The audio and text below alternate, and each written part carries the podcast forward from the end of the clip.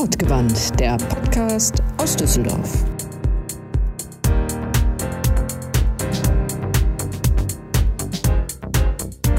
Manchen Menschen hört man einfach gerne zu. Meistens sind es die, die lieben, was sie tun, ganz bei der Sache sind, aus Überzeugung, aus Leidenschaft, warum auch immer. Mit diesen Menschen sprechen wir bei Wortgewandt. Wir, das sind Philipp, Shanti und Christiane. Philipp. Moin Chrisse. Hallo.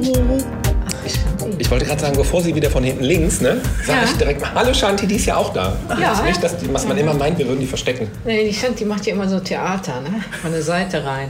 Mann. Ah, schrecklich. Möchtest du bitte auf meine Vergangenheit anspielen?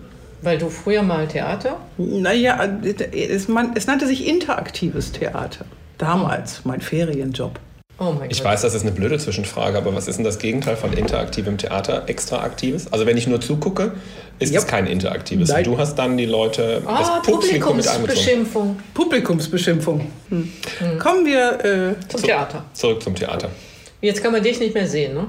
Äh, nicht so wirklich. Man kann mich auf YouTube finden, wenn man weiß, wonach man googeln muss. Aber Echt? das was muss man erklärt. denn googeln? Liebe Zuhörer, das blenden wir am Schluss unten links im Bildschirm ein, wonach man googeln muss. Im Bildschirm. Im Bildschirm vor allen Dingen bei einem Podcast Oh, blenden wir ja. total. Ah, Ja, du ja, hast ja. es wieder vergessen, dass wir einen Podcast machen. Ich habe mich extra geschminkt heute, weil sie Theater, ich dachte mir, aber auch Na nicht. gut.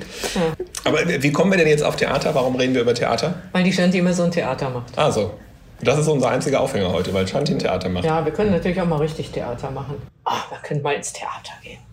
Hör mal, wäre eine total schöne Idee. Wir dürfen ja wieder. Ja, Und können. Und es gibt ja bestimmt auch in Düsseldorf wieder Theater. ja ganz schön viel. Also, abgesehen von dem im Rathaus, aber. Ja, Wo gehen wir denn hin? Ins Theater? Komödien, Komödien kann man machen. Komödie. Ja, Habe ich bisher immer Gutscheine und Karten für verschenkt. War ich ehrlicherweise noch nie. ich habe zwei Gutscheine zu Hause, muss ich mal hin. Aber ich weiß ja nicht, was läuft denn da? Ich habe da keine Ahnung von. Ich war mal drin vor vielen Jahren. War schön, aber Nee, also wir, wir waren mal mit der, mit der, mit der Agentur drin. Das war 1900. Oh, Na, genau. Danach sind wir zum Ungarn essen gegangen. Nein, davor. Ach, egal. Jedenfalls waren wir mal da. Ja, was läuft da wohl? Hm. Habe ich euch mal erzählt, dass der hier der Chef vom Komödien auch bei. Kiesertraining. Ja, der trainiert da. So. Meinst du, den könntest du mal anhauen, dass der uns sagt, was da läuft? Kann ich natürlich machen. Ob der mit uns spricht, Na, vielleicht kennt er jemanden, der mit uns spricht. das wäre ja um ein paar Ecken. Also ich könnte mal nachfragen. Ja, du weißt, was jetzt kommt, oder? Mach nicht so ein Theater. Frag sie einfach mal nach. Ich frage nach und dann kommt bestimmt irgendjemand.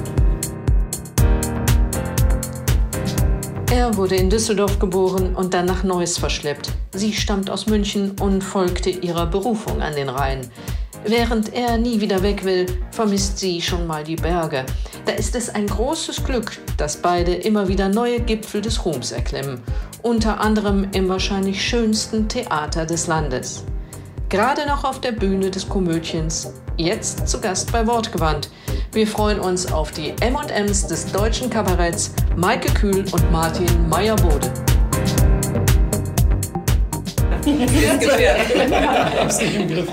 Nochmal herzlich willkommen. Schön, dass ihr euch die Zeit genommen habt heute Abend.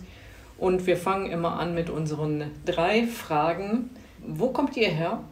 Wo wollt ihr hin? Und wie seid ihr hierher gekommen? Soll ich mal starten, Martin? Ja, Ladies Gut. first. Ich starte mal. Also, äh, erstmal freue ich mich natürlich wahnsinnig, dass ich hier bei euch sein kann in dieser gemütlichen Runde. Wo komme ich her? Ich komme ähm, aus München, bin ursprünglich Münchnerin und bin über viele Umwege in Düsseldorf gelandet, lebe hier aber inzwischen auch schon seit 15 Jahren. Künstlerisch komme ich äh, vom ganz klassischen Schauspiel. Ich habe auch in München meine Schauspielausbildung gemacht und äh, bin dann auch über Umwege, Glücksfälle und Zufälle äh, im Kabarett gelandet, worüber ich sehr, sehr glücklich bin nach wie vor. Wie bin ich hergekommen? Mit der Straßenbahn, wie fast immer. Ich äh, bin eigentlich in Düsseldorf nur mit dem Fahrrad oder den Öffentlichen unterwegs. Und wo will ich hin? Also was jetzt die Örtlichkeit angeht, könnte ich mir vorstellen, dass ich irgendwann mal wieder zurück will. Weil ich äh, auch gerade in letzter Zeit in Gesprächen mit vielen Freunden festgestellt habe, ja, je älter man wird, desto mehr denkt man so über seine Heimat nach und was einem dann vielleicht doch fehlt. Und ich könnte mir vorstellen, dass es für mich irgendwann mal wieder Richtung Süden geht, Richtung München. Mein Mann ist Schweizer, uns zieht also beide so ein bisschen in die Berge. Und äh, künstlerisch bin ich eigentlich gerade da, wo ich bin, sehr, sehr glücklich äh, mit dieser Kombination Komödien und ähm, jetzt auch immer mehr Fernsehen, dass ich äh, mich da gar nicht, äh, ich, habe da im Moment kein klares Ziel, sondern genieße es, dass alles im Moment so kommt, wie es kommt und dass es so, wie es kommt, sehr schön läuft. Und da freue ich mich drauf, auf alles, was da noch vor mir liegt. Genau. Dem schließe ich mich voll inhaltlich, nee, fast ganz an. Also äh, örtlich komme ich, äh, bin ich tatsächlich gebürtiger Düsseldorfer, wurde dann aber von meinen Eltern verschleppt in, an den linken Niederrhein nach Neuss. Das ist ja nicht weit, aber es ist auf die andere Rheinseite. Das ist, geht ja eigentlich gar nicht. Da habe ich dann äh, meine Jugend verbringen dürfen und äh, habe äh, da dann also habe da schon, schon früh an, angefangen, irgendwelche Kabarettsachen zu machen, schon in der Schule. Ich habe, ich hab, wenn, wenn ich es ernst nehme, glaube ich, irgendwann neulich mein 35. Bühnenjubiläum gehabt oder so. Ich mache also sozusagen, seit ich 16 bin, mache ich irgendeinen Quatsch. Äh, das habe ich dann irgendwie professionalisiert. Ich bin dann, habe Germanistik, Politik dann wieder in Düsseldorf studiert. Irgendwann bin ich da wieder weg äh, von Neuss. Und äh, und habe irgendwann den Weg zum Komödien gefunden auch. Das hatte auch was mit Neuss zu tun, weil ich äh, in Neuss bei der Eröffnung des Theaters am Schlachthof, was äh, da liegt, äh, das hatte ich mit initiiert. Da habe ich äh, Lieder gegen die CDU gesungen. Und damals war Neuss so schwarz wie die Nacht. Das hat sich ja verändert. Die haben ja inzwischen einen SPD-Bürgermeister, was sozusagen gar nicht im Plan gar nicht vor, vorkommt. Die sind seit, seit der Gründung der Römer regiert da die CDU. Und äh, das war halt schwierig. Äh, da habe ich Lieder, die falschen Lieder gesungen und dann äh, gab es einen Riesenskandal. Mir wurden Auftritte abgesagt. Ich hatte eine, so eine Dozentenstelle an der Schule für Kunst und Theater da. Und das, dieser Skandal, der hat mich äh, zum Komödien gebracht, weil die im Komödien davon gehört haben und dann wissen wollten, was ist denn das für einer. Und, und so habe ich dann irgendwann 1996 schon mal angefangen, äh, mit Dietmar Jakobs und Christian Ehring zusammen ein erstes Programm da zu schreiben für fürs Komödien, war dann auch länger da auch schon mal Hausautor. Dann schlug es mich nach Berlin. Da war ich äh, länger an der Distel, künstlerischer Leiter, und irgendwann musste ich die Entscheidung fällen, und das hatte, war da auch so was Heimatliches, wie Maike das gerade erzählt hat, ob ich jetzt in Berlin bleibe oder richtig nach Berlin gehe oder, oder doch äh, lieber in Düsseldorf bleibe. Und ich bin, ich bin unfassbarer Anhänger dieser Gegend hier. Ich kann gar nicht anders. Und dann habe ich, äh, hab ich innerlich beschlossen, ich glaube, ich gehe zurück. Und fünf Tage später kam ein Anruf von Kai Lorenz, kannst du dir vorstellen, am Komödien äh, mitzumachen. Und dann habe ich gesagt, ah, da muss ich mal drüber nachdenken, aufgelegt und äh, bin durch die Wohnung gehüpft. Ja, also das ist so, so, so bin ich hier hingekommen. Hier aktuell bin ich mit dem Fahrrad gekommen, weil ich jetzt auch auch jetzt und schon länger hier in verschiedenen Ecken in Düsseldorf wohne, wahnsinnig glücklich auch bin, am Komödien zu sein, weil das, also ich mache sehr gern dieses Ensemble-Kabarett, was wir machen, das ist sozusagen mein, mein Lieblingsgenre und da wird es in einer Art gemacht, die, die im Rest Deutschlands so nicht vorkommt. Deswegen bin ich wahnsinnig glücklich, in dem Team zu sein und mit Maike übrigens die Garderobe zu teilen. Wir haben sehr kleine Verhältnisse, enge Verhältnisse und wir sind wirklich eine Garderobengemeinschaft. Mit Duschvorhang mit, zwischen uns. Ja. ja. genau. Irgendwie müssen wir das ja trennen. Äh, und ähm, genau, und wo will ich hin? Also bei mir ist es so, dass, äh, dass ich das, was ich, was ich tue, wahnsinnig gerne mache und gar nicht merke manchmal, dass ich woanders hingekommen bin. Und das ist das Schöne. Und deswegen habe ich gar keinen Plan im Kopf, sondern ich, ich entscheide mich da immer intuitiv und da weiß ich meistens, eigentlich kann ich sagen, immer waren die Entscheidungen richtig. Es gab also sozusagen auch mal Sackgassen, wo ich jetzt gemerkt habe, da geht es nicht weiter, aber das ist ja auch eine wichtige Erfahrung. Ich kann, ich kann sagen, im Moment und bisher ist das alles auf dieser kreativen Ebene total richtig und fühlt sich gut an. Und da bin ich eher gespannt, was noch kommt und eher ergebnisoffen, als dass ich jetzt sozusagen plane, ja. da geht das hin. Aber was ich weiß, ist, dass ich irgendwie wahnsinnig verbunden bin mit der Region hier. Äh, irgendwie sind die Leute hier lustig und relativ weltoffen, finde ich auch so im Deutschland-Vergleich, wenn man das so mitkriegt. Wir kommen ja viel durch Deutschland. Und diese Öffnung nach Westeuropa, meine, meine Eltern haben, waren schon immer viel in Belgien, da war ich auch immer viel und so. Das, das liebe ich total. Mhm. Christiane, möchtest du vielleicht dann unsere Gäste auch namentlich einmal vorstellen? Ja, das, das machen das wir ja ein Ratespiel heute. Im äh, Vorspann. Äh, die Stimmen, die äh, unsere Hörer gerade gehört haben und die Hörerinnen auch, kommen von äh, Martin Meyer-Bode und von Maike Kühl. Beide feste Mitglieder im Ensemble von Komödien. Ich möchte nicht sagen seit Anbeginn, es wäre jetzt im nächsten Jahr 75 Jahre, noch nicht ganz, aber fast. Ihr seid schon relativ lange da ja, habe jetzt auch gerade wieder, glaube ich, ein neues Stück, Crash, das, das läuft. Die Gäste nicken. Richtig. Ja, wir wollten uns eigentlich mal so ein bisschen informieren, was läuft denn gerade im Komödien und wie ist das denn überhaupt so in der Corona-Zeit gewesen? Also man hat ja auch lesen können, hm, ja, da fiel auch schon mal das Wort äh, Berufsverbot. Ihr konntet nicht auftreten, es war schon ein bisschen so, naja, hm. Äh, wie war das für euch tatsächlich?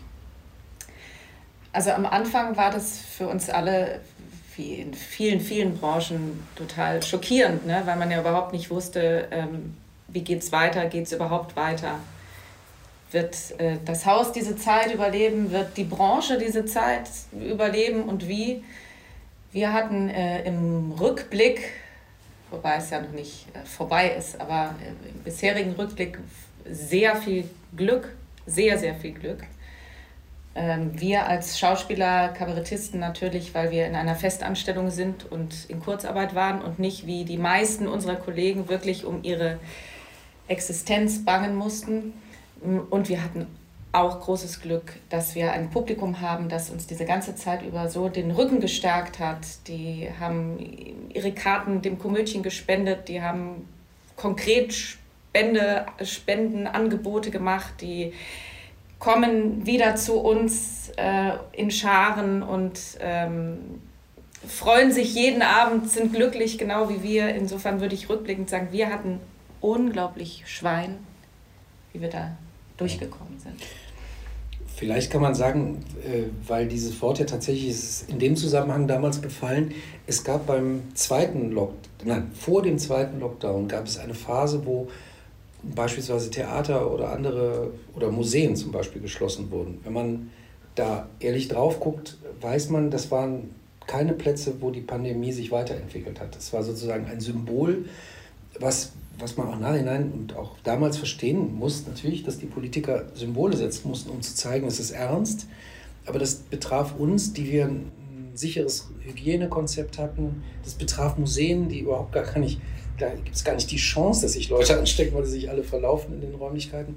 Und das war, das haben wir damals von der Kulturseite als sehr, sehr bedrohlich empfunden, weil irgendwie wir gemerkt haben, ja, wenn man Symbole setzen will, opfert man sozusagen zuerst uns. Das war das Gefühl selbst. Spätestens als dann der generelle Lockdown kam, waren wir, und wir waren auch die ganze Zeit, auch vorher, immer einverstanden mit den Maßnahmen. Also natürlich sind die alle nötig. Aber wie gesagt, wenn man, wenn man detailliert hinschaut und nach intelligenten Lösungen geguckt hätte damals, ähm, dann ließ sich zumindest in der Phase wirklich sagen, wir wurden da so ein bisschen als Opfer mhm. dargebracht, um, um sozusagen die Ernsthaftigkeit der Situation zu beschreiben.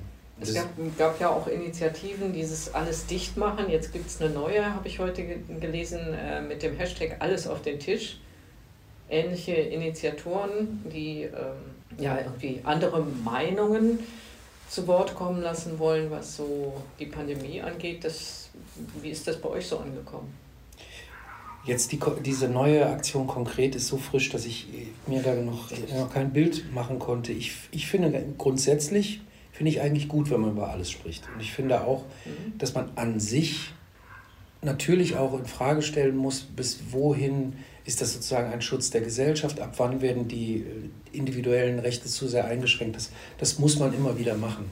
was uns damals ein bisschen geärgert hat in dieser, bei dieser Alles dichtmachen Aktion, war, dass ähm, sozusagen verschwörungstheoretischen Gedanken gut auch Vorschub geleistet wurde und einige dieser Clips auch wirklich in die Richtung gingen. Es waren andere auch völlig in Ordnung, deswegen müsste man da auch genauer hingucken, was hat wer weshalb gemacht. Aber was feststeht, ist, dass die Akteure, also unsere Kollegen, nicht genau hingeguckt haben, wer das da organisiert und in welchem Zusammenhang es nachher auftaucht. Und ich glaube, da haben sich auch viele nachher noch geärgert. Und viele haben es ja auch dann gesagt, ich distanziere mich da wieder von. Und wir äh, waren damals wirklich völlig irritiert. Sehr irritiert, ja. Irritiert aufgrund der, dieser Aktion. Dieser Aktion. Ja, genau. Ich, ich habe das damals so empfunden oder die Überlegung gehabt, was da für eine, für eine Emotion hintersteckt. Mhm. Und ich habe das bei vielen gemerkt und auch den Düsseldorfer Kontakten, die vielleicht aus dem künstlerischen, aus dem Bühnenbereich kommen, wenn die vor, dadurch so eine Wut hatten, sind die halt sehr schnell auch in dieser Fun, haben die das unterstützt. Wenn eine Verunsicherung da war oder eine Unsicherheit, dann war, das, war die Reaktion auf die Maßnahmen gemäßigter und bedachter. Und sobald da aber so ein Wutknubbel im Bauch war, dann ging es immer sehr schnell in die, ja. ich sage jetzt meine Meinung und ich darf das auch. Und dann kam auch, wie du sagst, schnell mal die ähm, mhm. Verschwörungstheorien auf den Tisch, die nicht so gewinnbringend waren oder zielführend waren. Hattet ihr, wie war so das Grundgefühl? Verlassen, verloren, verraten oder emotional aufgewühlt und wütend? Also wir hatten sicher alle Farbspektren also alle diese emotionalen Spektren drin. Aber ich, dadurch, dass wir wahnsinnig viel gesprochen haben und uns auch die ganze Zeit gefragt haben, wie gehen wir damit um? Wie halten wir zum Beispiel auch den Kontakt zum Publikum? War das immer sehr, also wir waren, glaube ich, nie oberflächlich in der, in der Auseinandersetzung. Wir waren die ganze Zeit dran, die Frage zu beantworten, wie gehen wir ernsthaft damit um und bedenken wir auch wirklich alles, was wir hier tun? Ist das, ist das rational, auch was wir jetzt machen? Von daher fand ich, ist uns das ja auch nicht passiert, wäre es uns nicht passiert und ich habe da in gewisser Weise auch Verständnis für, aber ich bin sehr äh, froh, dass wir so einen Weg gefunden haben, zum Publikum Kontakt zu halten. Äh, und da waren wir uns auch untereinander eigentlich sehr einig in den Diskussionen, ähm, wie wir weitermachen wollen, was wir nicht tun wollen, ähm, wie wir uns nicht äußern möchten. Und das war auch immer sehr schön, dass wir uns da gut verstanden haben in dieser Zeit und übrigens auch nochmal sehr, sehr zusammengewachsen sind. Äh, die Schauspieler, äh, Kai Lorenz, also so Krisen können ja ein Team auseinanderbringen oder zusammenbringen. Und bei uns würde ich behaupten, es hat uns eindeutig noch mehr zusammengebracht. Ihr hattet also in der Zeit auch immer Kontakt und die Möglichkeit, enger zusammenzubleiben und nicht jeder Körperlich nicht, natürlich, ja. aber ähm, wir waren im ständigen Austausch. Was können wir tun? Können wir im Moment was tun? Können wir vielleicht die nächsten Wochen auch einfach nichts tun? Ähm, da waren wir ständig im Austausch und haben versucht, irgendwie kreativ mit dieser Situation umzugehen. Wobei das mit der Kreativität, weil das so viel Kollegen vorgeworfen wurde, da hätte man doch mal, ihr seid doch Künstler, das finde ich in so einer Phase äußerst schwierig, denn wenn man gelähmt ist von äh, Existenzangst und äh, Not, dann äh, ist das nicht unbedingt der Zeitpunkt, ähm, wo sich wahnsinnig viel Kreativität entfaltet. Insofern fand ich diesen Vorwurf immer sehr, sehr unfair. Eine kurze Faktenfrage. Wie viele Mitglieder hat das Ensemble und wie viel Manpower steckt insgesamt in dem kleinen Komödchen? Also Manpower steckt sehr, sehr viel drin. Ein bisschen zu viel, nach meinem Geschmack. Entschuldigung. Aber, ja, ja, ich weiß, ich muss dazu sagen. Möchtest du die Folge mit dem Dirk nochmal Ja, Dok Dr. Dirk, entschuldigen Sie bitte. Also wie viel äh, Human Power, habe ich mal gehört, steckt denn dahinter? So, Im Ensemble sind wir vier. Äh, dann gibt es natürlich Kai Lorenz und Elke Lorenz, die, äh, das Leitungsteam.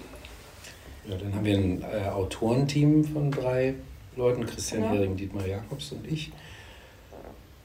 Dann haben wir, ja, dann gibt es natürlich eine technische Abteilung. Da sind es im Moment zwischen vier und fünf. Da kommt ja jetzt gerade noch eine fünfte dazu. Dann gibt es das Thekenteam und so. Also da, da hängt schon ein größeres Team dran die Kartenverkäufer und das Büro. Ja, ich würde mal sagen, wir sind so ein Haufen von 20 Menschen, die da regelmäßig mit zu tun haben. Und was kreative Lösungen angeht, äh, ihr habt ja auch eine Silvestervorstellung gegeben. Ne?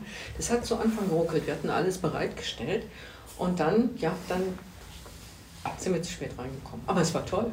Es war wirklich ja. super. Also Ja, das war sozusagen, also es gab sozusagen schrittweise mehrere Überlegungen. Die erste Überlegung war nach diesem ersten Lockdown, da, das hat uns wirklich getroffen. Und ganz ehrlich, da, da, wenn man mich da gefragt hätte, wie geht es weiter, ich war da sehr depressiv und ich, wir wussten ja auch nicht, wie lange wird das zum Beispiel auch mit diesem Kurzarbeitergeld, wie geht es überhaupt mit unserem Beruf weiter, nachdem man begriffen hat. Ganz am Anfang hat man gedacht, okay, die machen jetzt zwei Wochen zu, oh Gott. Und dann wird das immer länger, immer länger. Und dann haben wir schon versucht, nach so Strohhelmen zu gucken, weil uns immer wichtig war, Kontakt zum Publikum halten. Dann gab es eine sehr schöne Aktion. Äh, Im Mai schon war das, glaube ich, so Freilufttheater zu machen, ähm, wo alle, alle, alle Häuser des, der Stadt äh, im Ehrenhof aufgetreten sind. Das war für uns eine total schöne erster Aufschlag wieder mit Publikum. Dann hatten wir schon erste kleine Gastspiele, wo was möglich war. Und dann gab es eben dieses kleine Fenster, diese sechs Wochen, wo wir, wo wir wieder auftreten konnten, so was Normalität empfunden haben. Äh, und da waren wir wirklich, da waren wir echt fertig, als das dann beendet wurde. Da kam auch dieses Gefühl, ja, die Kultur wird zuerst geopfert. Und dann haben wir lange überlegt, wie können wir damit umgehen und dachten erstmal, wir müssen ein Event setzen. Wir müssen einen Tag setzen, wo wir live, wirklich auch exklusiv und nur dann zu sehen, beziehungsweise vielleicht noch eine Woche lang das nochmal streamen zu können, aber äh, zu sehen sind. Und das war die Aktion mit Christian Ehring zusammen wo wir Ausschnitte aus unserem Programm gemacht haben. Das war auch total schön. Es war wirklich total rührend, ja. als wir da geprobt haben und uns ja. wieder gesehen haben. Das alles auf Riesenabstand in einen leeren Raum gesprochen. Unfassbar. Das war und dann die überwältigende Reaktion darauf. Ich meine, das haben 6.500 Menschen gestreamt. Das ist, äh, das ist wirklich live gestreamt in dem Moment. Es war live ja, gestreamt. Live gestreamt. Ja. Und das, deswegen war es am Anfang auch so, dass du nicht reingekommen bist. Ja. Aber wenn du noch Reste hattest für den nächsten Tag, beim Resteessen haben wir das dann nochmal komplett geguckt. Ja. Also von daher. ja, es war, es war tatsächlich so. ja, genau. Uns wurde versichert, dass das, dass das äh, 50.000 Leute aushält oder so. Ja. Das tat es eben nicht. Die waren sofort überfordert damit. Also die, die Leistung der äh, Rechner da oder wie auch immer. Damit hatte unser Haus an sich aber gar nichts aber zu tun. Mit, das war der Anbieter. Dann, ne? Das war der Anbieter ja. und damals waren alle Anbieter diesbezüglich neu. Deswegen ja. hatten die auch wenig Erfahrung. Naja, und dann, ähm, dann haben wir halt dann überlegt, strategisch, wie gehen wir jetzt weiter vor? Wie halten wir den Kontakt? Machen wir nochmal sowas? Und dann kam irgendwann die Idee, nee, wir machen ein Programm, das wir am Anfang total streamen können, wo wir peu à peu auch Leute reinholen, was mit der Lebenswirklichkeit dieses dieses Ereignisses jetzt arbeitet, nämlich Crash, äh, eine, eine Zoom-Show in vier Fenstern. Genau. Und das haben wir ähm, ähm, zu Beginn ausschließlich gestreamt. Dann haben wir, je nachdem, wie viele Leute irgendwann rein dürften, Leute reingeholt. Und das war ähm, eine ganz tolle und auch seltsame Erfahrung, weil wir das ja immer wirklich in den leeren Raum gespielt haben und wir untereinander, da wir wirklich in vier Boxen sitzen, wie im, also es wird diese Zoom-Konferenz wirklich auch äh, bildlich nachgestellt, ähm, waren wir da total separiert und plötzlich spielt man das vor Leuten und merkt, Mensch, ja stimmt, ist ja lustig. Ne? Und das war, äh, das war äh, ganz äh, speziell, aber natürlich toll und unsere ersten Vorstellungen, wo wir dann wirklich mehr Leute drin hatten und auch Quickies ja wieder gespielt haben. Das war äh, richtig, richtig emotional von beiden Seiten. Also uns, wir kamen rein, das Publikum ist erstmal aufgestanden, hat applaudiert, alle hatten Tränen in den Augen, unten und oben. Und das äh, war für mich auch nochmal so ein, ja, so, ich habe nochmal so begriffen, wie schön das ist, so eine Verbindung zum Publikum zu haben. Weil manchmal, gerade wenn man viel spielt wie wir, verliert man das so ein bisschen aus den Augen. Man versucht natürlich immer das Beste zu geben, aber ähm, was das füreinander, was das für uns bedeutet, was das für die Leute da unten bedeutet und dass einen das diese anderthalb, zwei Stunden, die wir spielen, enorm verbindet, das wurde uns allen, glaube ich, da nochmal klar, auch dem Publikum. Und das war ganz, äh, ja, wenn ich es jetzt erzähle, werde ich wieder ganz emotional. Es war wirklich äh, sehr, sehr besonders. Und das müssen, glaube ich, alle sich festhalten und nicht nur äh, in der Kultur, nicht nur in der Kunst. Ich glaube, jeder hatte diese Momente der Befreiung und des Glücks, ähm, ja, dass man die Dinge, die man jetzt wieder hat, auch wertschätzt. Wofür so ein Restart manchmal gut sein kann. Ja. Dass man das nochmal wirklich noch bewusst zu schätzen ja. lernt und mhm. das nochmal erkennt. Ja, ich glaube, eben in jeder Krise ist ja auch eine Chance. Diese Krise hat zumindest uns das nochmal vor Augen geführt, mhm. eben genau das. Ne? Wie, wie, wie sehr wir das wertschätzen können, dass wir das auch tun können. Und übrigens ja auch das freie Wort ausüben können. Ich finde, das war auch irgendwie eine Demokratieschule, weil ich, ich persönlich ähm, auch mit einem gewissen Mitteilungsdrang, den man hat, ich bin überhaupt nicht missionarisch unterwegs, ganz ungern. Aber ich, ich diskutiere gern mit Leuten oder, oder habe da gerne einen Austausch, einen gedanklichen. Der, der war für uns, dadurch, dadurch, dass wir es auf der Bühne machen können, haben wir so einen Austausch. Der war ja wirklich eingeschränkt. Ich war, man war ja auf seine 20 Kontakte im Leben eingeschränkt, die man zum Teil nur virtuell erreicht hat. Und das, ich finde, das ist unheimlich, das, das hat man unheimlich nochmal gesehen, wie wichtig das ist und äh, wie sehr man es pflegen muss und auch genießen muss. Und was gemeinsam Lachen bedeutet, wirklich. Ne? Denn, äh, alleine Lachen ist, äh, hat einfach eine ganz andere Qualität. Absolut. auch wichtig, aber auch wichtig, zweit, dritt, viert ist aber, schön. Aber was anderes. Allerdings. Wie Alkoholkonsum. Ja, genau. Das sollte man auch. Alleine lachen und alleine trinken kann ja. tragisch wirken. Ja. Hat schon jemand leere Gläser? Ich hörte da gerade ein Stichwort. Äh, ja, ich sehe eins. ja, dann. Wir petzen aber nicht wer. das würden wir nie tun. Wir können ja jemanden angucken. Ha, ha. Und, und, leer, die zweite äh, Flasche ist ja da. Worum geht es in Crash? Crash ist, äh, ist ein Familienstück. Es sind äh, vier Geschwister, die sich zusammenzoomen müssen, weil sie an unterschiedlichen Orten sind. Und das, das Praktischste ist, es hat also nicht unbedingt, man braucht nicht Corona dazu, das könnte man also heute noch so erleben die suchen sich zusammen, weil sie äh, ihren Eltern zur goldenen Hochzeit ein Geschenk schenken wollen. Und die vier Typen sind so unterschiedlich, wie es nur geht in so einem Familienverband. Also da ist, ich fange mal beim kleinsten an, Tommy, der ist ein, äh, ein, ein, Fitnesstrainer, äh, der ist in, vom, vom, vom Bildungsgrad unter den Geschwistern der Schwächste, äh, ist aber ein bisschen auch immer ein verrückter Kopf und, und wagt, auch vielleicht mehr als die Geschwister wagen würden, so im Leben mal auszuprobieren. Der hat aber einen leichten Hang zu Verschwörungstheorien tatsächlich. Aber jetzt nicht, nicht ganz, also die Sachen, die er sagt, sind nicht völlig von der Hand zu weisen, sonst würde man da eine Karikatur hinsetzen. Also wir haben uns Mühe gegeben, das mal so zu formulieren, dass man das auch ernst nehmen kann. Dann äh, kommt, glaube ich, in der Reihenfolge, jetzt alterstechnisch, würde ich sagen, ja, nee, definitiv kommt äh, Marie, Marie ist die klügste von allen, das kann man wirklich sagen. Sie hat ein ja, erzähl du doch was über die Figur. das ist ja Mansplaining. Ja, Marie ist äh, Professorin an der Uni in Hamburg und beschäftigt sich äh, sehr mit den Themen Rassismus, Gendern, Cis-Menschen, äh, lebt wohl das modernste Leben der vier, ist in einer ähm, Beziehung mit einer, in einer polyamoren Beziehung mit einer Frau und ähm, hat auch einen leichten Hang zur Überheblichkeit und zur Besserwisserei und äh, bringt auch in ihrer Argumentation die Männer doch äh, sehr an, an ihre Grenzen merkt das auch und spielt das gerne aus. Ja. Ich glaube, sie glaubt auch, dass sie ihre Brüder alles etwas zurückgebliebene alte weiße Männer in der Provinz sind. Das, äh, das ist so ein bisschen das Gefühl, glaube ich. Womit sie nur teilweise Unrecht ja, das muss man auch sagen. Dann gibt es den äh, Zweitältesten, das ist Ralf. Ralf ist ein äh, wahnsinnig bemühter Mensch, der, der hat eine Familie, äh, Kinder, für die er wirklich offensichtlich auch alles macht. Ist äh, auch, als, auch als Hausmann unterwegs, weil er gerade ein Sabbatjahr macht.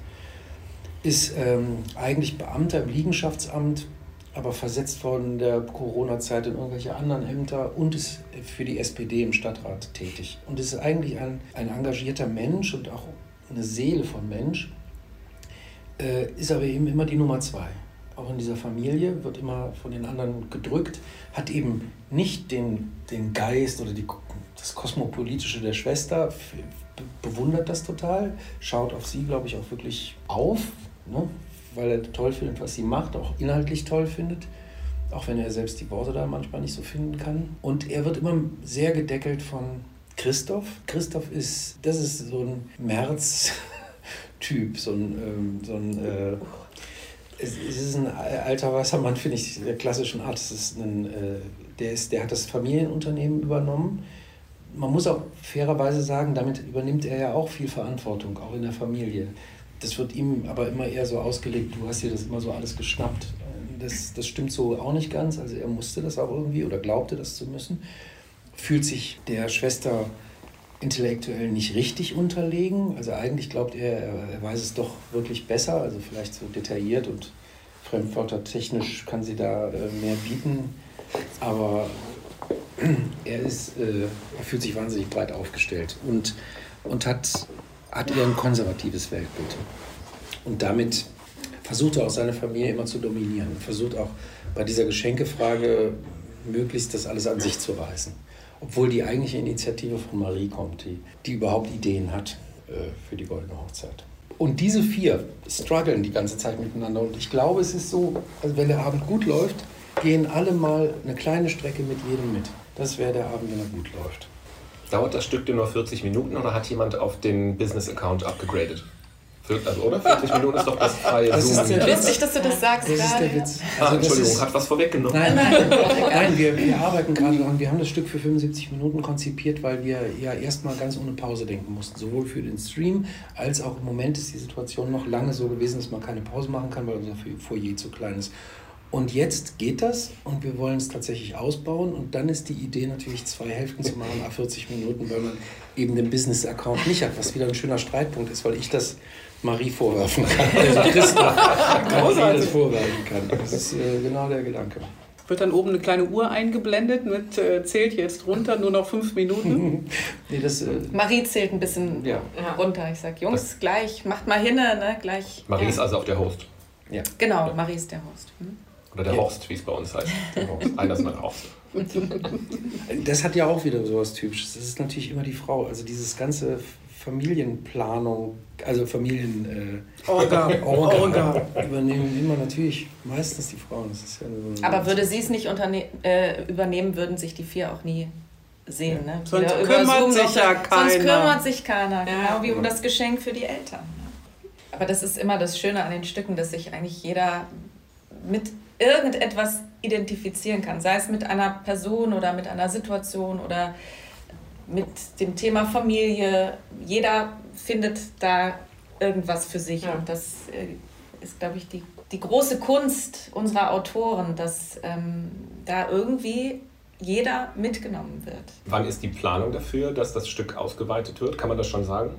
Wir haben es jetzt, es ist jetzt fertig geschrieben im Sinne von, dass die Texte da sind. Die werden sicher noch, weil wir jetzt auch unsere Figuren sehr gut kennen und so, äh, wird das noch ein bisschen bearbeitet. Das wird jetzt geprobt und ich denke, spätestens, das ist jetzt vielleicht gewagt gesagt, aber spätestens äh, Anfang November haben wir das dann fertig. Das heißt, ich kann zu Weihnachten schon die Karten verschenken. Auf jeden Fall. Ich habe da gerade so eine Familiengeschenke-Idee. ja, das ist total was für eine Familie, finde ich total. Ja. Weil, äh, also ich äh, bin in einer mehrköpfigen Familie groß geworden und äh, vor allem auch ein. Und ähm, und dieses, äh, dieses Familiengefühl, das finde ich unheimlich stark an dem Stück, weil ich das, äh, das kennt man so. Ne? Man, man ist trotzdem verbunden, auch wenn man sich auseinandersetzt oder wenn es unterschiedliche Standpunkte gibt. Am Ende ist dieses Familiending wahnsinnig stark. Und das ist auch übrigens das Einzige. Diese Zoom-Konferenz könnten vier Leute, die sich nicht kennen, überhaupt nicht durchführen, weil irgendwann einer rausgehen würde. Der würde sagen, tschüss.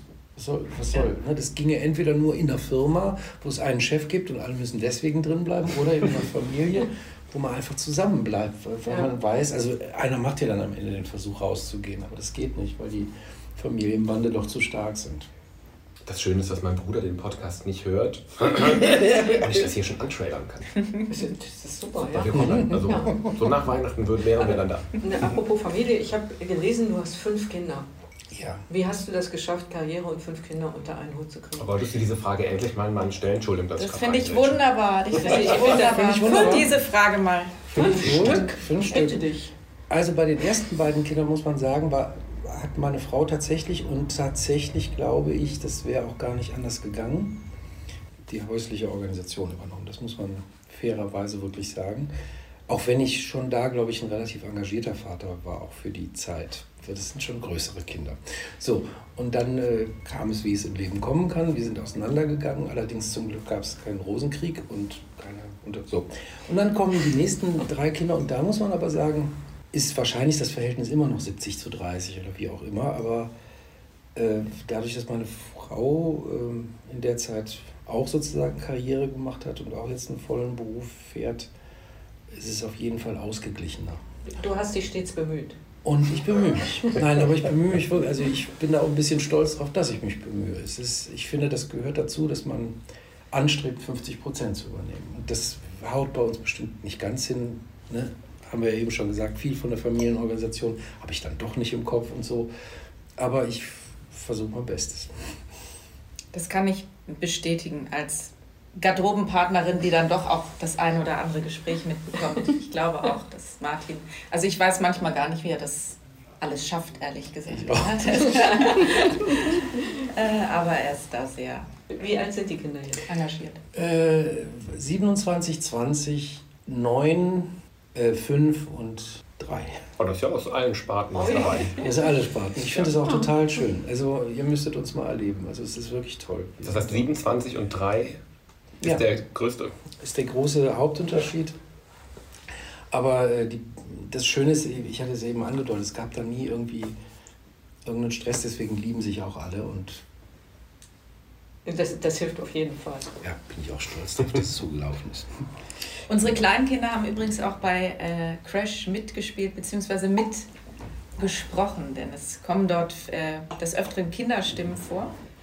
Und äh, das war auch ganz niedlich, als äh, die Kinder von Martin, mir und Daniel da auf der Bühne aufgenommen haben. Teilweise auch unsere Stimmen aufgenommen haben. Es gibt eine Passage, wo man unsere Kinderstimme hört und das sind dann tatsächlich unsere Kinder, die das einsprechen. Ja.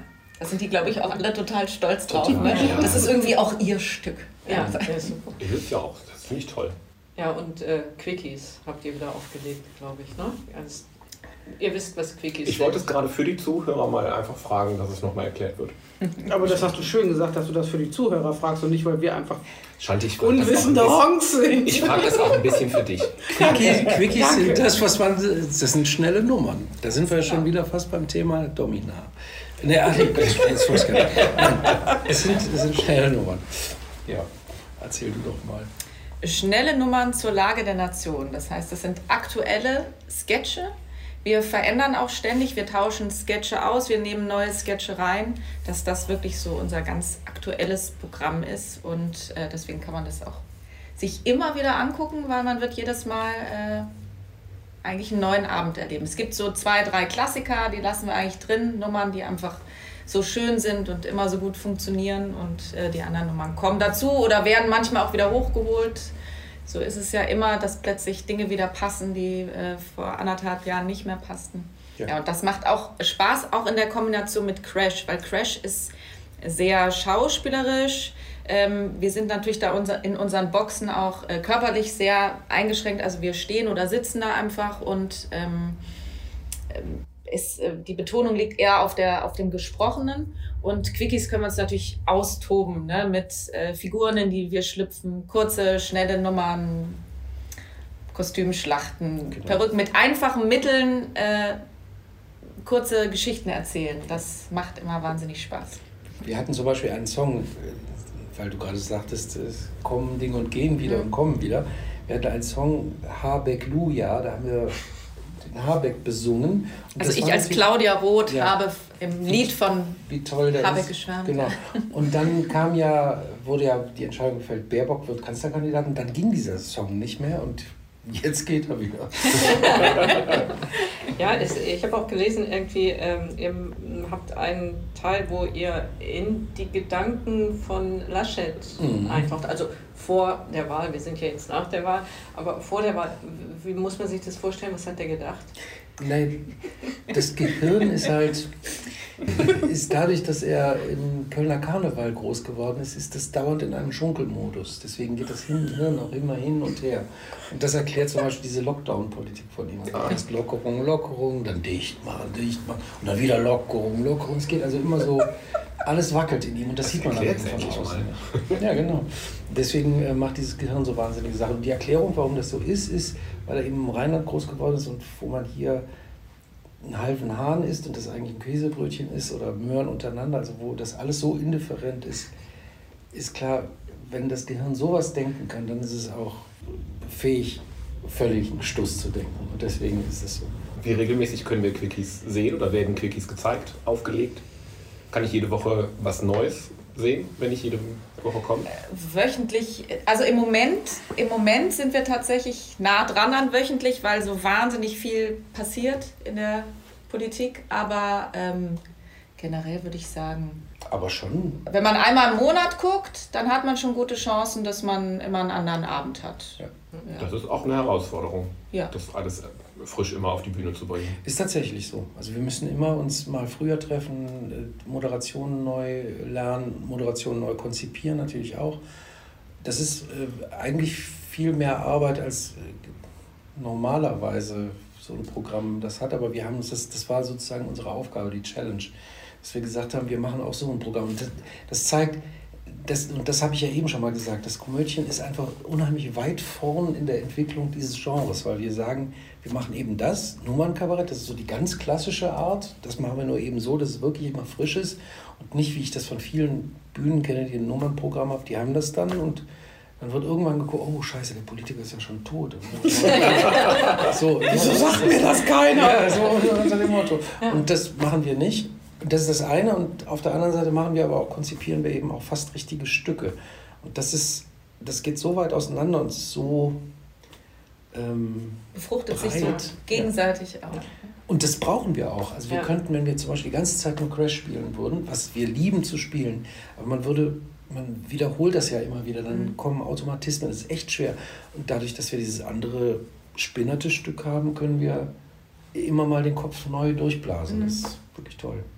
Also als Zuschauer oder als Fan könnte man auch ein Quickies-Abo machen und alle zwei Monate die Quickies sich neu angucken. Also Würde ich sagen. Wobei das bei all unseren Stücken eigentlich war, dass wir äh, sehr viel verändert hatten und haben und auch immer so kleine aktuelle Inseln in jedes Stück eingebaut haben, in denen man dann natürlich äh, auch wirklich die Tagespolitik äh, hat vorkommen lassen. Es gibt äh, Leute, also zum Beispiel damals jetzt Couch, haben Leute acht, neun Mal geguckt und haben jedes Mal gesagt, Mensch, wieder völlig anderer Abend. Ne? Erstens haben wir eine wahnsinnig hohe Gagdichte, dass man immer davon ausgehen kann, dass man vielleicht 50 Prozent der Gags hinterher noch im Kopf hat und beim nächsten Mal wieder das Gefühl hat, Mensch, lauter neue Gags.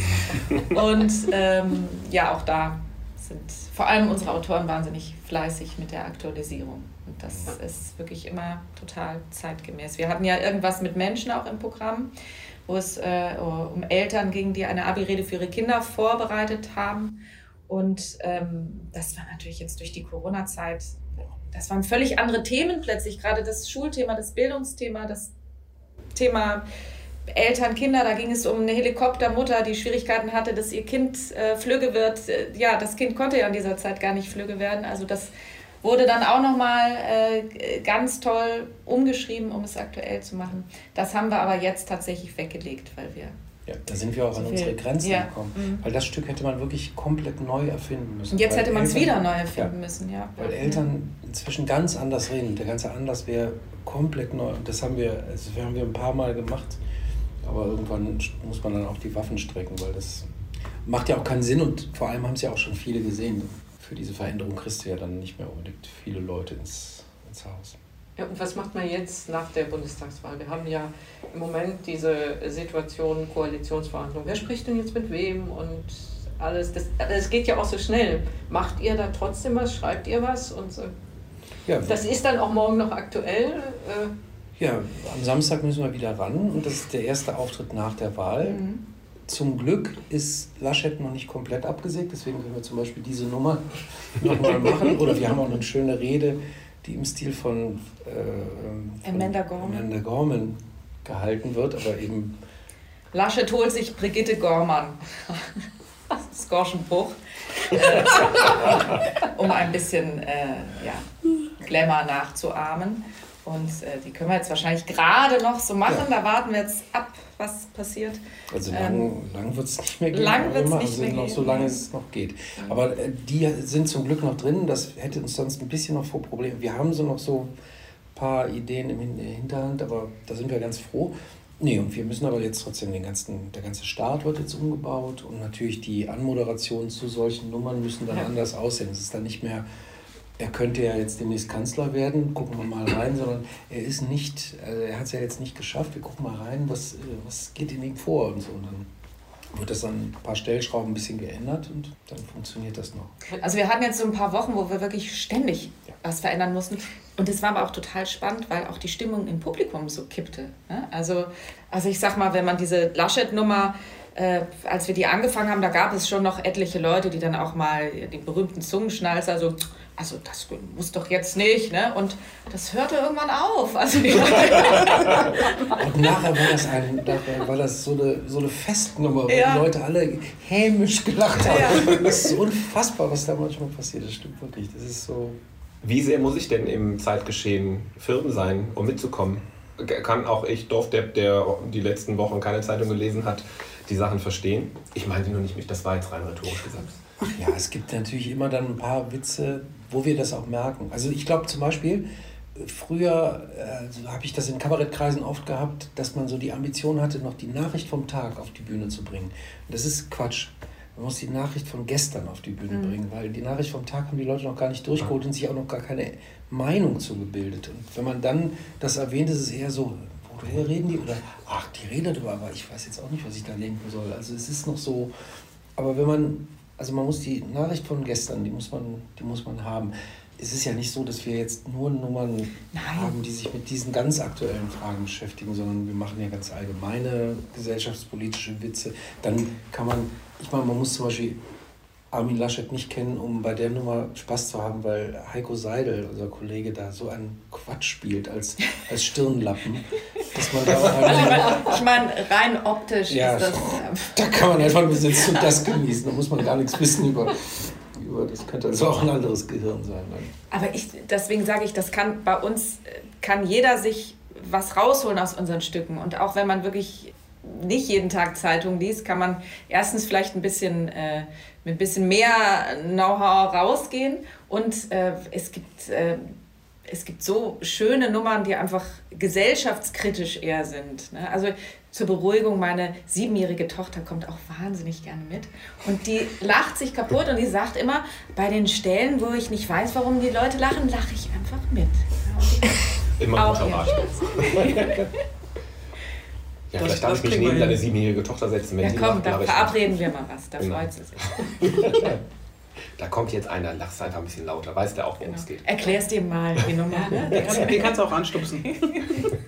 ja. Warum ist das gerade hier Philipp-Bashing? Ne, wir haben nicht damit angefangen. Also, gut. Ich habe eben irgendwie gehört, dass Martin hat Germanistik und Politik studiert. Christiane, was ist bei dir schiefgegangen? Ich weiß nicht. Ich, Hattest du nicht ähnliche Studienfächer? Ich habe die gleichen Studienfächer, ah. ja. Und jetzt sitze ich hier und. Ghetto-Faust. Ja. Guck mal, du hättest auch auf der grünen Couch als Gast sitzen können. Ja. Ich weiß, aber es ist bei mir schiefgelaufen, jetzt muss ich die Fragen stellen. Warte, ich mach den berühmten Zungenschnalzer. Also, ey. Super, danke. Christiane Bashing, yay. Was soll ich jetzt noch Intelligentes fragen? Versuch's mal. Ähm, ich bin immer gefragt worden während des Studiums, was willst du denn damit mal machen? blöd. Ich habe immer gesagt, Bundeskanzlerin. Das hat sich dann zerschlagen. Man, man weiß es nicht. Ja, das wäre mal eine Frage. Wer wird denn jetzt Kanzler? In? Okay. 80, 80, 20 Scholz, 20 noch Laschet natürlich, weil, äh, weil ich glaube, dass die CDU alles gibt, um an der Macht zu bleiben und äh, andererseits die, die Grünen nicht so abgeneigt sind, wie man immer denkt. Aber ich glaube, jetzt können sie kaum. Da würden sie böse böse Reaktionen aus ihrer Wählerschaft äh, bekommen. Ja, ja, ich glaube, die äh, CDU zerlegt sich auch gerade freundlicherweise. Es sind dann drei Gewinner, die miteinander koalieren. Und bei der anderen Lösung ist es ein großer Verlierer mit zwei Gewinnern. Das ist ich frage mich, wie die Wettbüros drauf sind. Wird äh, dem Mutti noch dem Neujahrsansprache halten? Man weiß es nicht. Man weiß es nicht. Ne. Jetzt müssen wir wieder die Kurve zurückkriegen zum Komödchen. Maike, du Ja. machst doch gerade noch was ganz anderes. Das ist doch vielleicht auch mal zu erzählen. Du bist doch nicht nur im Komödien, sondern du bist ja äh, gerade aktiv äh, und gestaltest die Anstalt mit. Das, Das stimmt, ja. Ich bin gerade in der Vorbereitung für die nächste Sendung und äh, darf auch ein bisschen mitschreiben und äh, muss mich auch leider noch heute Nacht dann hinter den Text klemmen, denn das ist immer alles sehr kurzfristig, weil es ja genau, weil es ja so auch so aktuell ist. Ne? Ähm, aber da freue ich mich sehr drauf. Spielst du dann auch mit? Schreibst du? Oder? Beides. Beides. Mhm. Genau. Aber für wann ist es damit? Wie viel Vorlauf? Also normalerweise ist diese Sendung ja äh, live, aber äh, durch die Corona-Zeit ähm, haben sie das jetzt versucht, ein bisschen filmischer zu lösen, weil es äh, ja ohne, äh, ohne Studiopublikum diese Form zu halten ein bisschen schwierig war. Ne? Und äh, jetzt zwei Tage wird aufgezeichnet und dann äh, ist, ist direkt die, die Sendung. Aber der Vorlauf, was die Texte angeht, ist sehr knapp. Also ich denke, ich werde heute Nacht, morgen früh vielleicht so die letzte Fassung werden wir dann schnüren und dann äh, muss man sich das noch alles, muss man das noch alles in den Kopf kriegen. Das Und die, die Produktion ist dann, wann, ist, wann startet die Produktion dann? Sonntag und Montag und Dienstag wird gesendet. In Köln dann. Oder In München wird produziert. Oh. In München wird produziert. Ja, aber normalerweise, und das wird jetzt auch bald wieder so sein, ist es wirklich live, live. Also das ist immer total spannend, weil es wirklich, ähm, da muss man dann durchziehen, die Sendung. Ne? Das ist, Aber das müsste ja doch für erfahrene Menschen, die auf der Bühne stehen, nicht der große Unterschied sein, weil da ist ja auch live live. Das ist auch live, live, aber natürlich mit wesentlich mehr Vorbereitung. Wir proben ja so ein Stück doch ein paar Wochen und hier hat man zwei, drei Tage Zeit zu proben. Und es ist natürlich immer noch mal ein anderes Gefühl, äh, wenn eine Kamera draufgehalten wird und dann doch statt 200 äh, mal eben zwei Millionen zugucken. Ne? Und man weiß ja auch, es ist für immer im Netz. Das setzt einen schon, also das muss man auch ausblenden in dem Moment, in dem man spielt. Sonst na, wahnsinnig. Man muss wirklich versuchen, es zu genießen. Und dann gibt es ja, wenn man live spielt, auch wieder Studiopublikum. Und äh, dann hat man ja auch wieder das, die direkte Resonanz und das, was wir kennen und was wir so mögen. Ne? Den direkten Kontakt. Wie viele Leute schreiben an so einer Sendung eigentlich? Also jetzt die Anstalt, die kommt wie oft? Einmal im Monat oder Mhm. alle zwei? Das ist ein bisschen unregelmäßiger, Ja. aber so im Schnitt kann man sagen, Wie einmal wir. im Monat. Ja. Unregelmäßig. Ja, ja, ja. Meistens sind das Klaus von Wagner, Max Uthoff und äh, Dietrich Kraus. Das sind die Hauptautoren. Und die Gäste bringen natürlich dann jeweils auch noch was mit. Gerade in den Live-Sendungen, in denen auch Solis gespielt werden. Und, und äh, zum Beispiel so eine Heute-Show oder Extra 3, die ja wöchentlich kommen, die dürften ein bisschen Das sind mehr, mehr Autoren. Viel Klar, mehr Autoren. ja. Ja. Das sind ja, also bei, bei der Heute-Show beispielsweise sind es ja auch richtig One-Liner-Autoren, die also nur Gags schreiben. Das ist ein ganzer Haufen von, von Autoren. Da gibt es dann auch Head-Autoren, die das sammeln und so, aber äh, das ist ein ganzer Haufen von Autoren. Dann gibt es Autoren für Stücke, Autoren für One-Liner und so. Das ist, es ist sehr industriell. Ein guter Bekannter von uns, der ist der Producer der Sendung, der das alles zusammenführen muss. Und der sagt auch, das ist Wahnsinn. Da werden, da werden pro Sendung ungefähr 40, allein 40 so Bilder hergestellt, die so im Hintergrund bei Ja. auftauchen. Davon werden am Ende 15 genommen. Die produzieren, die müssen die 40 vorliegen haben, damit man auch weiß, wie kommt das? Wie sieht das eigentlich aus? Ja, nehmen wir, nehmen wir nicht, nehmen wir. Und das ist, da- kann man sich vorstellen, wie viele Abteilungen da dran sitzen. Also wenn man wöchentlich 40 gute Grafiken herstellen muss, die fernsehtauglich sind, das sind natürlich immer Teams, richtig. Oder gute Grafiker. Ja, ja, sicher, sicher, ja, sicher, sicher gute Grafiker, aber eben nicht nur, das kann, das kann nicht einer machen, das müssen dann wahrscheinlich, ich weiß nicht, wie groß die Abteilung da ist. Ja, Menschen mit viel Frustpotenzial, die damit Ja. leben können, dass man einfach die zwei Stunden, die man da gerade im Schweiße seines Angesichts eine Maus geschoben hat, und das Ergebnis landet in der Tonne. Ja, das geht aber Autoren oft nicht anders. Das ne? geht mir Autoren so, super ja. oft so. Ja, aber bei solchen Sendungen gilt wirklich nach der Show ist vor der Show. Ne? Also es geht direkt, direkt weiter. Ja. Hm. Ja, manche Autoren machen dann ja auch eigene Podcasts. Der Mickey Beisenherz Mhm. ne, ist ja einer Mhm. der erfolgreichsten Podcaster. Mhm. Und so. Und bei euch noch kein Podcast in Sicht? Äh, es wäre bei mir auch einfach zu viel. Ich, also wie gesagt, weil ich ja das Komödien, wir haben ja gerade gehört, wie aufwendig das alles Mhm. ist und dann schreibe ich eben als Head-Autor noch für, für, für die Mitternachtsspitzen und schreibe dann noch für andere Theater und mache ja immer diese Stunksitzung hier in Düsseldorf und so. Und die, da bin, das ist. Und die fünf Kinder. Und die fünf Kinder. Und die will ich, die will ich ja miterziehen. Also ähm, ist das schon relativ viel. Deswegen ein Podcast hätte keinen Platz, wobei ich das ein total tolles Format finde. Ich finde das toll, dass ihr das macht. Ich, ich finde das auch, ich höre gerne Podcasts selber. Also wenn ich, ja. man sieht es mir nicht an, aber ich jogge regelmäßig. also halbwegs. Und zum Beispiel sowas höre ich super gerne. Irgendwie so Sachen. Ja, ich höre auch gerne Podcasts. Ich weiß gar nicht, hört ihr Podcasts? Lass uns mal ein anderes Thema. Doch, ich hörte, ich habe das aber tatsächlich in der Corona-Zeit so entdeckt, mhm. ne? weil man ja. fühlte sich ja. so in angenehmer Gesellschaft. Da hat immer jemand gesprochen. Genau. Ja. Jemand anders als die Kolleginnen über Teams. Ach, oh Gott, ja. Ihr habt ja dieses Kolleginnen, die mit euch sprechen. Ich saß hier auch gerne mal alleine. Nicht, dass ich jetzt so weinen möchte, aber Ihr habt ja noch jemanden zum Sprechen gehabt. Ach, du weißt, das Pest, Cholera, Pest, Cholera. Ja, das ist auch egal. ah, war ich froh, dass ich alleine bin. ich habe wahnsinnig gern Till Reiners gehört, Jokes. Ja. Und zwar hat er sich äh, Kollegen immer geholt, mit denen er darüber geredet hat. Äh, wie bist du dazu gekommen, Comedian zu werden oder Kabarettist? Oder, also es ist, spielt alles so in diesem Bereich. Ne? Und ähm, was ist dein, deine Vorstellung von Komik? Und was ist bei dir mal schiefgelaufen? Also das äh, finde ich ein ganz ja, was schön. ist bei dir eigentlich schiefgelaufen? Was ist bei dir eigentlich immer eine gute Einstiegsfrage? Ja, auf, jeden auf jeden Fall. Apropos schiefgelaufen, weil ich die Geschichte gerne erzähle als totale Demütigungsgeschichte. Aber um mir zu zeigen, wie hart es für uns sein kann. Ich habe mit, äh, mit dem Kollegen Jens Neutag mal ein Fußballkabarett gemacht. Und wir haben zur WM 2006 sind wir echt total viel rumgefahren und das waren meistens sehr schöne Auftritte. Aber wir hatten an einem Nachmittag, das war ein total sonniger Nachmittag, mitten in der WM schon, hatten wir einen Auftritt in Hanau.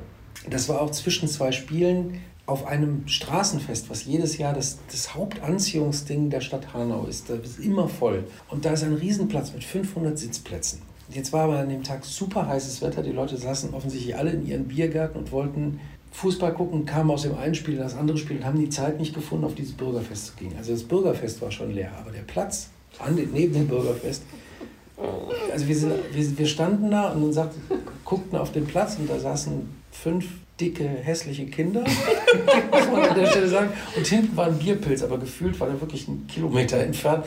Da standen noch so ein paar Erwachsene, aber auch nicht mehr als acht und besoffene Erwachsene an einem Bierpilz. So. Und dann sagte der Veranstalter, und wir sagten, das macht, glaube ich, keinen Sinn, dass wir hier auftreten. Sagt, ne? Und wir können auch gerne über die Gage reden und so. Wir hatten dann eine Festgage und dann sagte er, nee, nee, das muss sein, wir müssen das machen. Und die Leute kommen vielleicht noch von dem Fest rüber.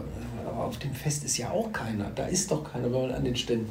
Ja, aber das wird sich noch entwickeln. Glaubt mir, fangt mal an, da kommen Leute. Und dann treten wir also auf, treten mit diesem Fußballprogramm auf. Und es kommt natürlich keiner. Es kam keiner.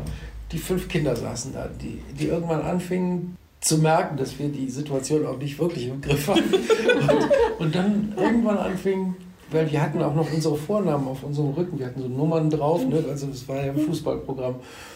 Und dann hieß es irgendwann, Martin, aufhören. Oh, bitte. Kinder können wir spielen. Und dann sagen diese Kinder auch noch aufhören. Und sie haben recht, weil es, es interessiert ja. Und dann kam irgendwann der Techniker, hat sich neben die Kinder gesetzt und denen was zugeflüstert. Darauf gingen wir wieder zurück und die Kinder waren still. Wir haben nachher gefragt, was hast du denn den Kindern gesagt? Er hat gesagt, wenn ihr noch rein wollt, bringe ich euch hoch. so, aber das Allerschlimmste war, wir spielen also weiter und rumsitzen war für die Kinder auch langweilig. Die sind irgendwann gegangen und dann haben wir für 500 leere Sitzplätze gespielt, unser Programm zu Ende gespielt. Das war demütigend. Das ist wie Streamen, nur ohne Kamera. Ja, das ja. ist wie Streamen ohne Kamera. Ja. Wir sind dann von der Bühne runter, wir sind wirklich mit Kerzen umgefallen. Weil das das Allerschlimmste war. Wie, wie lange hat es gedauert? Also wie lange dauerte der Auftritt? Das war, ja, wir mussten ja sozusagen unsere, ich glaube, 45 Minuten haben wir von niemandem gespielt. Ja. Also die ersten. Hättet ihr euch nicht wenigstens mit einem Fernmikro an den Bierpilz stellen können? Nee. Hättet ihr wenigstens im Programm ja, strunz besoffen werden irgendwie können? Irgendwie ging das auch nicht. Die am Bierpilz haben zwischendurch mal so, aber das war wirklich so weit entfernt, dass man es auch gar nicht mitkriegte. Oh Gott, ist das. Also es war wirklich richtig demütigend. Sowas habe ich. Und aber wir mussten. Und dann hat mir aber ein anderer Comedian, ich weiß nicht mehr, das ist ein relativ bekannter, erzählt, der hat es noch schlimmer erlebt, der war mal auf irgendeinem Auftritt und war in einem Saal, wo niemand war. Und da hat ihm der Veranstalter gesagt, spiel bitte. Die kommen vielleicht hier rein. dann hat er den ganzen Abend ohne einen einzigen Zuschauer. Also er sagt Ja. nicht mal ein Techniker war Licht an und ich stand da und ich spielte und guckte auf eine Tür, wo unter Umständen Leute Aber der. Veranstalter war doch bitte wenigstens da oder hat selbst der Nein, sich nein, der war ja angeschaut? da, wo die Leute waren. Das muss ganz schlimm gewesen sein. Aber ich weiß nicht mehr, wer es war. Dummerweise. Aber im Großen und Ganzen macht dieser Beruf. Das ist, ist noch ein Zwei, persönliches. zwei von vielen Geschichten. Ja, die meisten Geschichten sind ja anders. Und wir haben ja das Tolle, ich meine, wer, wer hat das in seinem Beruf, dass man Applaus bekommt für das, was man macht. Das ist schon schön. ja, auf jeden Fall. Wobei Krankenpfleger hatten das letztes Jahr, oder? Das Entschuldigung. Ja. Gab es einen Plan B, was Alternativen hätten sein können als beruflicher Werdegang oder auch Lebensphilosophie, Lebensziel? Also bei mir gab es einen Plan B, der war aber eher so für meine Eltern. Als ich ähm, mich beworben habe an den Schauspielschulen, ähm, das kann ja so ein bisschen ein längerer Prozess sein, weil die ähm, ganz unterschiedliche Termine haben für die Aufnahme und dann meistens klappt es auch nicht beim ersten Mal, dann kannst du wieder ein Jahr warten. Und äh, dann hat äh, meine Mutter irgendwann gesagt, du, also jetzt hier rumsetzen, nichts machen geht nicht, also beziehungsweise du wirst nicht finanziell unterstützt musst dir irgendwie ein Praktikum oder einen Job suchen. Und dann ging meine Mutter zum Einkaufen und dachte ich, hm, was gibt's noch so außer Schauspielern? Habe ich mir tatsächlich, damals hat man noch in so Branchenbücher geguckt, dann habe ich so durchgeblättert, was gibt's denn eigentlich so? Und dann bin ich tatsächlich ohne Quatsch beim Radio hängen geblieben. Radio, das wäre doch spannend. Dann habe ich ganz naiv irgendeinen Münchner Sender angerufen und habe gesagt, hallo, ich bin die Maike und ich wäre interessiert an einem Praktikum. Sagt man mir, ja, das ist schön, Maike. Dann setzen wir dich mal auf die Warteliste und dann melden wir uns vielleicht so in einem Jahr mal bei dir. Und dann hm, riefen die zehn Minuten später an. Du, du hast ein riesen Glück. Uns hat gerade in dem Moment jetzt jemand abgesagt. Könntest du morgen anfangen? Dann kam meine Mutter vom Einkaufen wieder und ich habe gesagt, so, ich habe morgen ein Praktikum. So kann es manchmal gehen. Und dann habe ich über das Radio, ähm, da dürfte ich auch relativ schnell in der Redaktion arbeiten. Ich dürfte sogar vors Mikro und Nachrichten sprechen. Und äh, habe ich Journalistik studiert. Bis es dann mit der Schauspielschule klappte, dann habe ich aber auch sofort mein Studium beendet, weil ich immer wusste, dass ich das andere möchte. Ne? Insofern war das nicht, es war eine Art Plan B, aber ja, nicht wirklich, keinen wirklich gefühlt habe. Ein etwas vorgetäuschter Plan. Du, wahrscheinlich hätte ich das dann jetzt gar nicht geklappt weitergemacht und wäre da vielleicht auch äh, glücklich geworden. Man weiß es ja nicht. Ja. Ne? Aber für mich war auch völlig klar, als die Schauspielschule klappte, es war völlig klar, das war es jetzt Ja. damit. Ne? Bei mir sind die Plan Bs quasi mitgelaufen. Ich, hab, ich, hab, ich springe ja immer so zwischen mal, mal Regie führen, mal ähm, schreiben, äh, mal spielen. Meist irgendwie gleichzeitig, aber das sind, das sind ja sozusagen so wie drei Backups, weil ich immer weiß, wenn das eine nicht mehr so ist, dann kann ich das andere. Das habe ich auch immer bewusst gemacht, weil ich immer dachte, ich, ich möchte auch wirklich alles wissen von dem Beruf und zur Not hin und her hüpfen. Das wird dann auch schön breit aufgestellt. Ja, Immer besser, als wenn man nur einen Teil davon kennt. ich habe noch einen Lehrauftrag an der Uni. Finde ich gut, dass wir da mal So, jetzt, Du kriegst nochmal einen eigenen. Da beschäftige ich mich übrigens auch mit Germanistikstudenten viel. und sage denen, kümmert euch jetzt im, während des Studiums um das, was ihr dann nachher macht. Ja. Ansonsten hier sind äh, Taxischeine. Ich genau. nimm schon mal den Stadtplan und guck dir schon mal. Ja, genau. Ach, damit kann man eigentlich alles machen. Das ist ja der Vorteil von dem Studium. Mhm. Man muss das eher so sehen als dieses Eingeschränkte. Ich Steht dir die Welt offen? Auf dieser Notiz, dass Christiane jetzt nicht die Welt erobern wird, wollen wir die heutige Aufnahme habt ihr mich über, über in einer Werbeagentur kennengelernt? Oder? Tatsächlich. Das Du hast mich Ja. mal angestellt, ja, ne? genau. genau. Vor vielen, vielen Jahren, als ich noch im äh, Studium es ist, war. Genau, es ist 20 Jahre Echt? her. Ja. Ich war 13. Das ist bei euch, eh alles 20 Jahre her, das zieht bald nicht mehr. Äh, nicht? Nee. Ist aber. Ich Das kann- stimmt also aber, aber glaube ich, ich, ich oder? dachte, ihr habt die Agentur schon 20 Jahre. Nee, die Agentur gibt es Ach. noch länger. Also ja, ja, die grundsätzlich. gab es vor uns schon. Wir haben die dann übernommen. Aber ich dachte immer, das wäre vor 20 Jahren gewesen. Nein. Ja. 2014. Das ist nicht 20 Jahre her. Aber die 20 zieht sich durch. Ich möchte meine Podcast-Host-Kollegen heute beglückwünschen zum 20. Podcast. Stimmt, Yay. die 20. Aufnahme.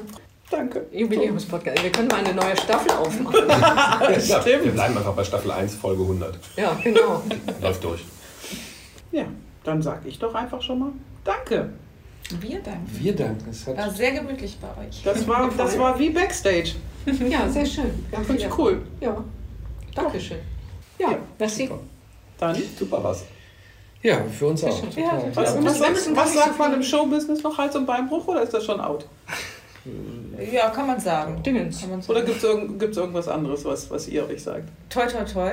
Mhm. Darauf darf man sich aber nicht bedanken, weil das bringt Unglück. Das muss man mal vorher dazu sagen, weil sonst wirkt es so unhöflich, wenn man nur nickt oder sagt. hm. So Majestät. Majestät.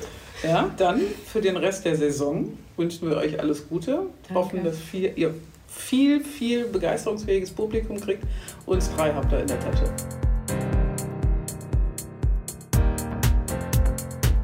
Ja, hat uns der Kai Lorenz aber, ne?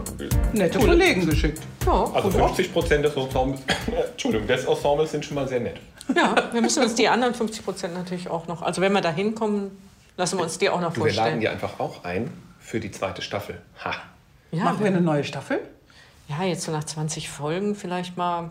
Weiß ich Aber hinterher müssen wir was am Konzept ändern. Echt? Nee, nee, auf keinen Fall. Also machen wir doch Folge 21. Machen wir Folge 21 demnächst wieder. Folge 20 ist durch und äh, ich glaube, wir müssen jetzt spielen gehen, oder? Ich muss auf die Theater spielen? Die Shanti wieder. Macht wieder Theater. Solange sie nicht singt, ist alles gut. Wir könnten noch mal. Wir Aber könnten. Äh, ja, macht mal. Also ich, äh, Ist diese kleine Staubwolke, ist das Philipp gewesen? so, der Philipp ist jetzt auch schon raus. Ich glaube, wir äh, machen mal Schluss für heute, ne? ich glaube auch. ja. Wie war das? Äh, ladet keine Leute ein, die massiv interessanter seid als ihr. Ach, verrissen. Ja, scheiße. Da ist der Podcast tatsächlich auch irgendwie falsch angesetzt. Ja, Ja, ne? ja. Ah, Na gut. beim nächsten Mal. Wir gehen raus, spielen, weinen eine Runde und wünschen euch allen einen wunderschönen Tag. Ja, wunderschönen Tag und äh, sichert euch schon mal die besten Plätze im Komödchen. Ja. Macht in Kultur. Ja. Das ist super. Macht Quickies oder. Links, Ey! links neben Maikes Tochter sitze ich, damit ihr mir erklärt, worum es geht. Ja. Jo. Und rechts daneben die Shanti und ich weit, weit weg von euch. Alles klar. Genau, du holst den Sekt. In diesem Sinne, geht spielen. Ja, viel Spaß. Tschüss. Schönen Abend, ach, äh, schöne Nacht, äh, schönen Tag. Guten Morgen. Auf Wiedersehen. Ich bin raus. Ich bin, ja, du bist immer raus. Mach's gut.